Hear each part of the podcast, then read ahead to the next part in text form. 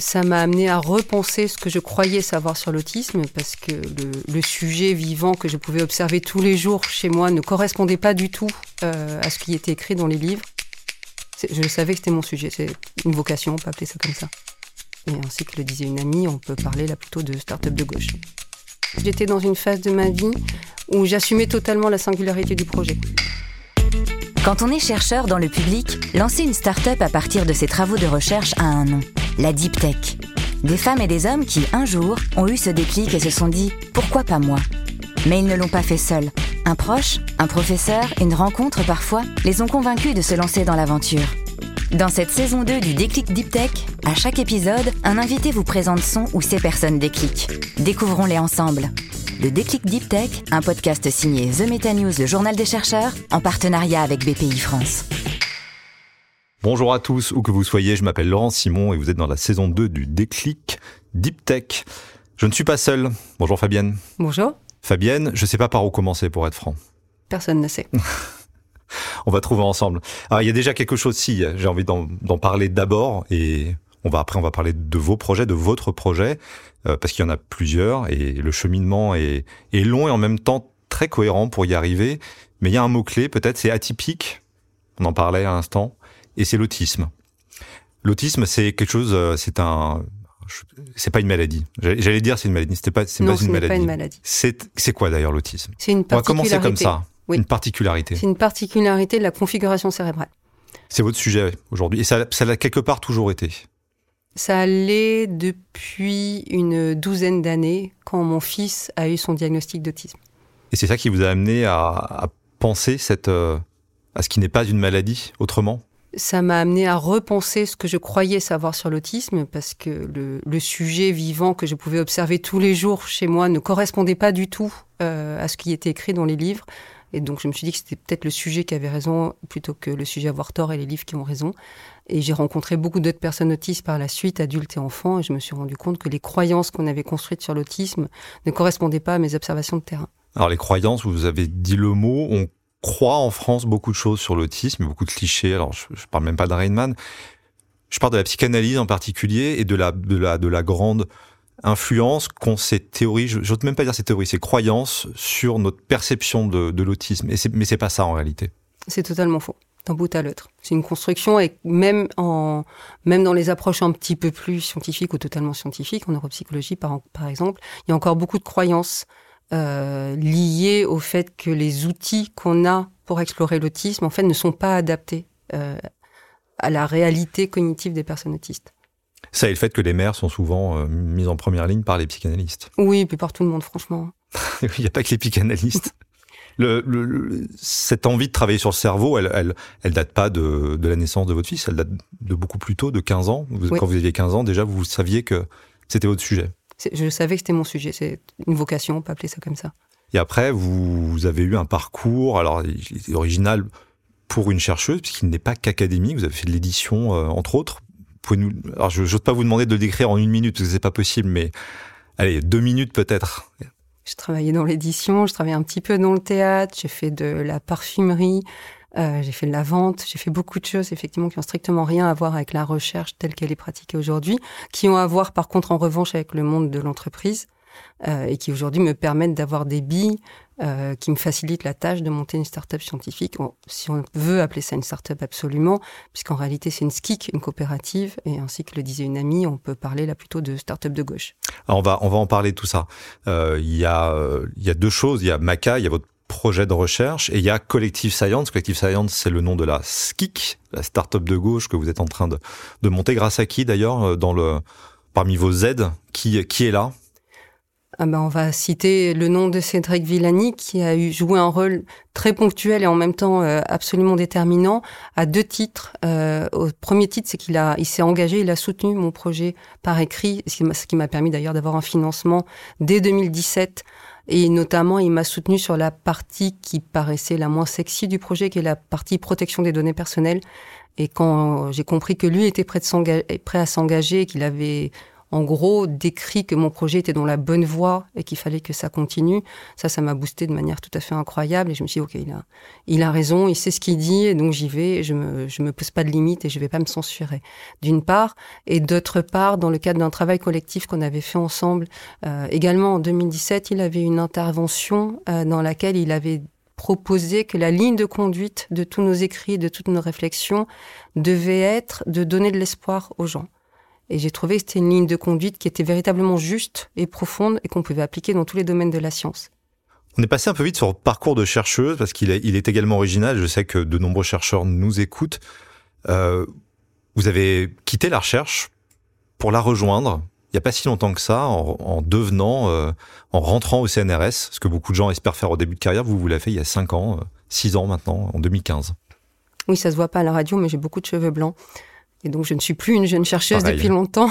Qu'est-ce qui a fait que vous êtes retourné, enfin pas retourné, allé au CNRS pour une, pour une première fois?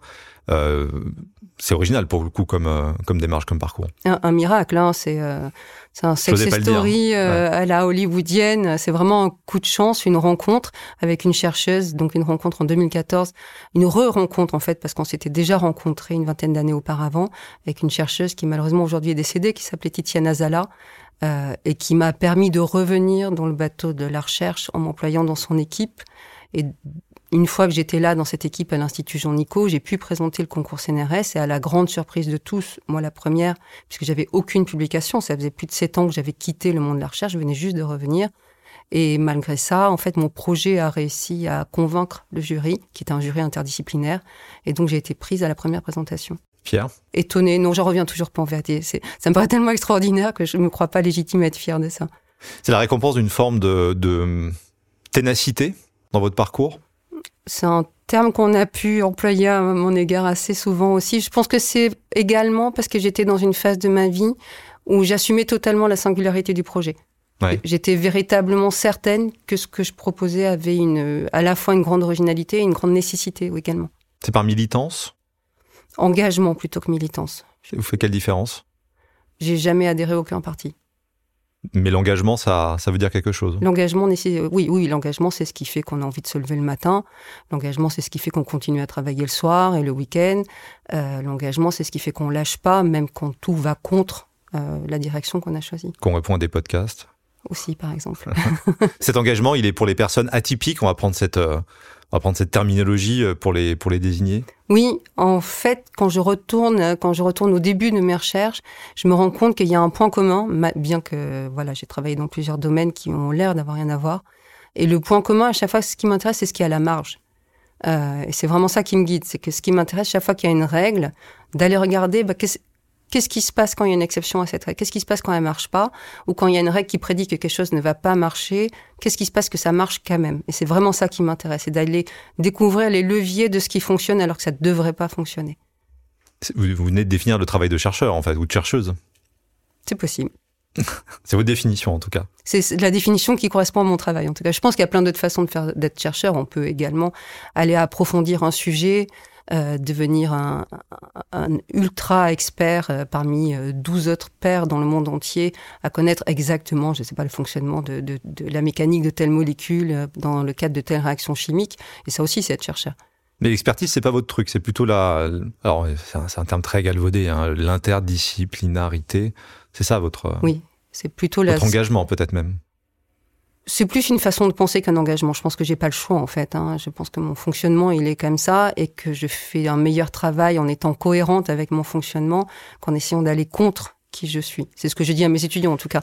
La plupart de mes étudiants, en tout cas ceux qui restent longtemps avec moi, c'est des profils qui sont assez singuliers et je les encourage très vivement à être lucides sur qui ils sont et à ne pas aller à l'encontre de qui ils sont, mais au contraire d'essayer d'exploiter leurs particularités. Alors ce qui est fou et peut-être un petit peu euh, rassurant, c'est que vous ayez été récompensé par le système de ça. C'est très étonnant, mais je pense qu'il y a guère que le CNRS qui peut se permettre d'avoir des personnalités aussi atypiques en son sein et en plus les soutenir, parce qu'effectivement le, CNRS me soutient non seulement en me recrutant, déjà en soi c'était un miracle, euh, mais également finance euh, finance bien et me soutient bien. Hein. même la, la, fondation du CNRS m'a octroyé un, beau financement l'année dernière. Euh, donc tout ça, c'est des reconnaissances internes qui ont une valeur inouïe. Et que vous, que vous allez mettre en œuvre aujourd'hui. On va, on, va on va discuter dans un instant de, quelle manière, et finalement aller un petit peu plus au fond des choses, qu'on a parlé euh, de Collective Science et de, de Maca, mais sans vraiment aller au fond des choses. Vous avez évoqué une personnalité tout à l'heure qui a joué un rôle, un rôle important. Vous avez quelque part un petit peu dévoilé la personne qu'on va appeler aujourd'hui ensemble, mais tant pis, c'est pas grave. Euh, on va le faire. Appelons, appelons-le, appelons Cédric Villani.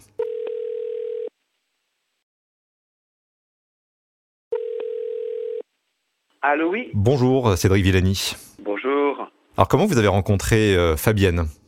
Ah, Je me souviens plus de l'enchaînement exact de contact qui m'a mené euh, à Fabienne. C'est dans le cadre de mes activités avec euh, l'association Musaïque, fondée par Patrice Moulet. Il s'agit de faire des expériences avec des instruments de musique innovants, des technologies inhabituelles, des instruments de musique qui s'adressent à tout le monde et en particulier à des publics de, de, de musiciens atteints de divers handicaps, des autistes, des polyhandicapés.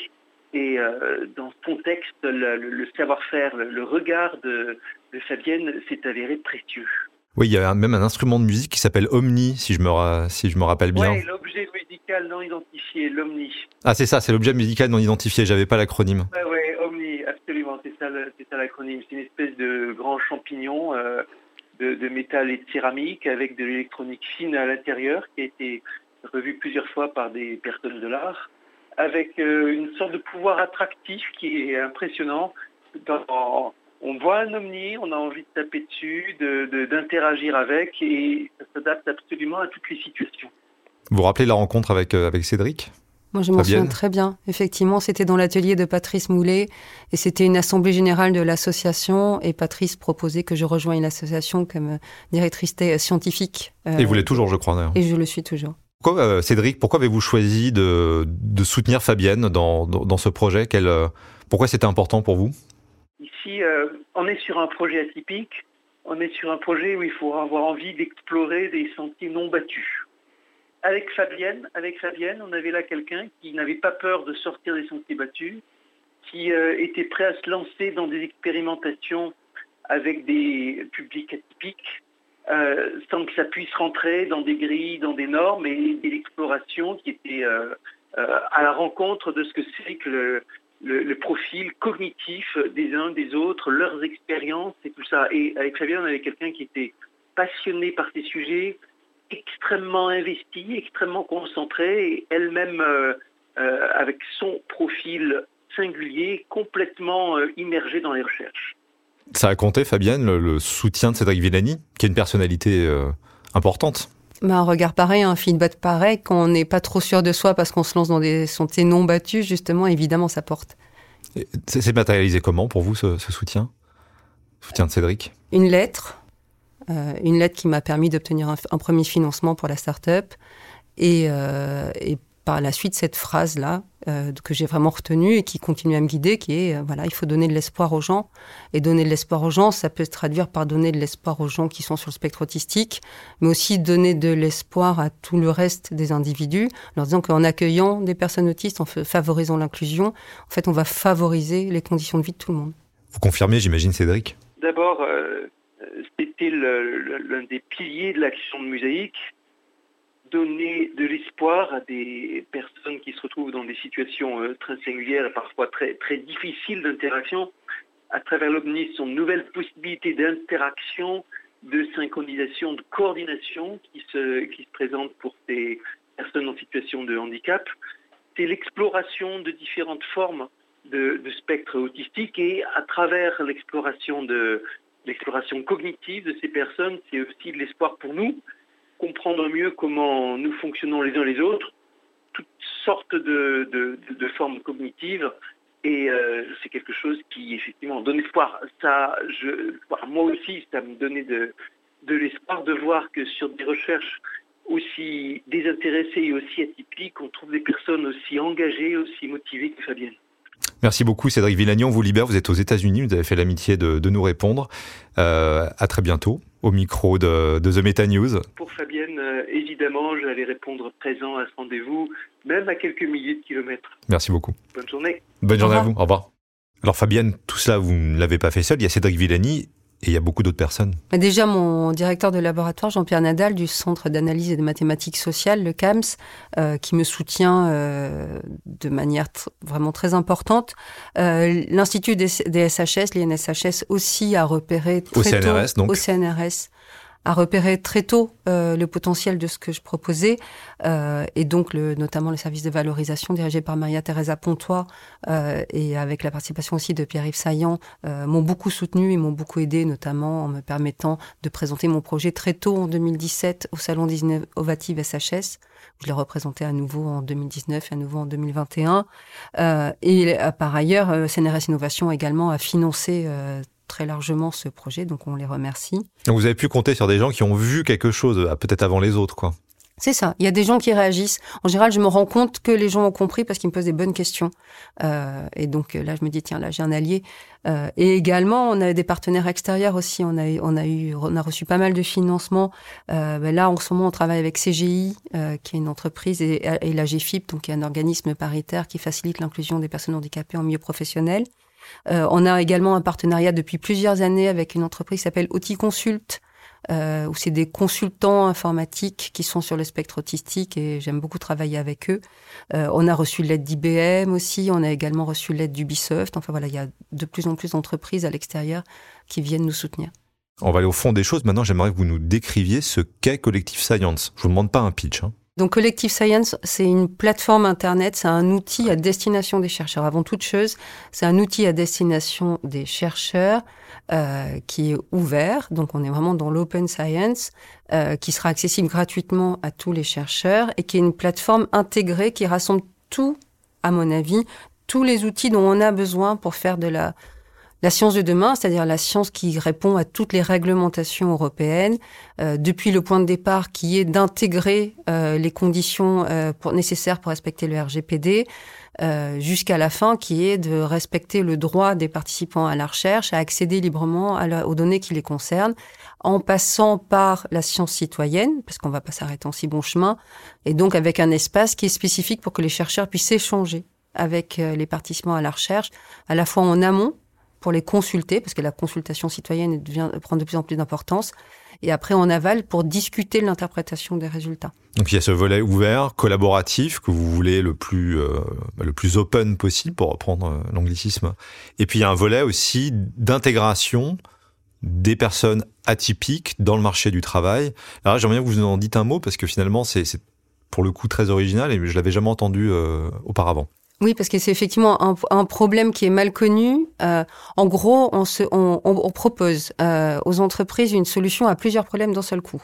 Euh, C'est-à-dire qu'on a les différents problèmes qui se posent. C'est que déjà, les entreprises n'arrivent pas à recruter suffisamment de personnes en situation de handicap. Mmh. Aux, aux, aux grandes dames de la GFIP, qui est une structure avec laquelle je collabore, qui veut favoriser l'inclusion professionnelle des personnes en situation de handicap.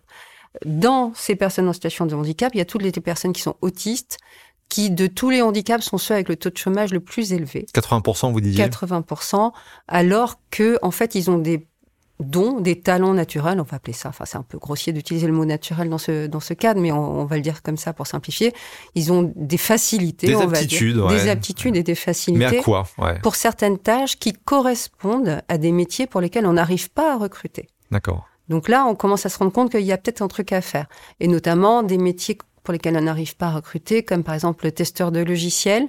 Euh, on a vraiment du mal à recruter des bons testeurs.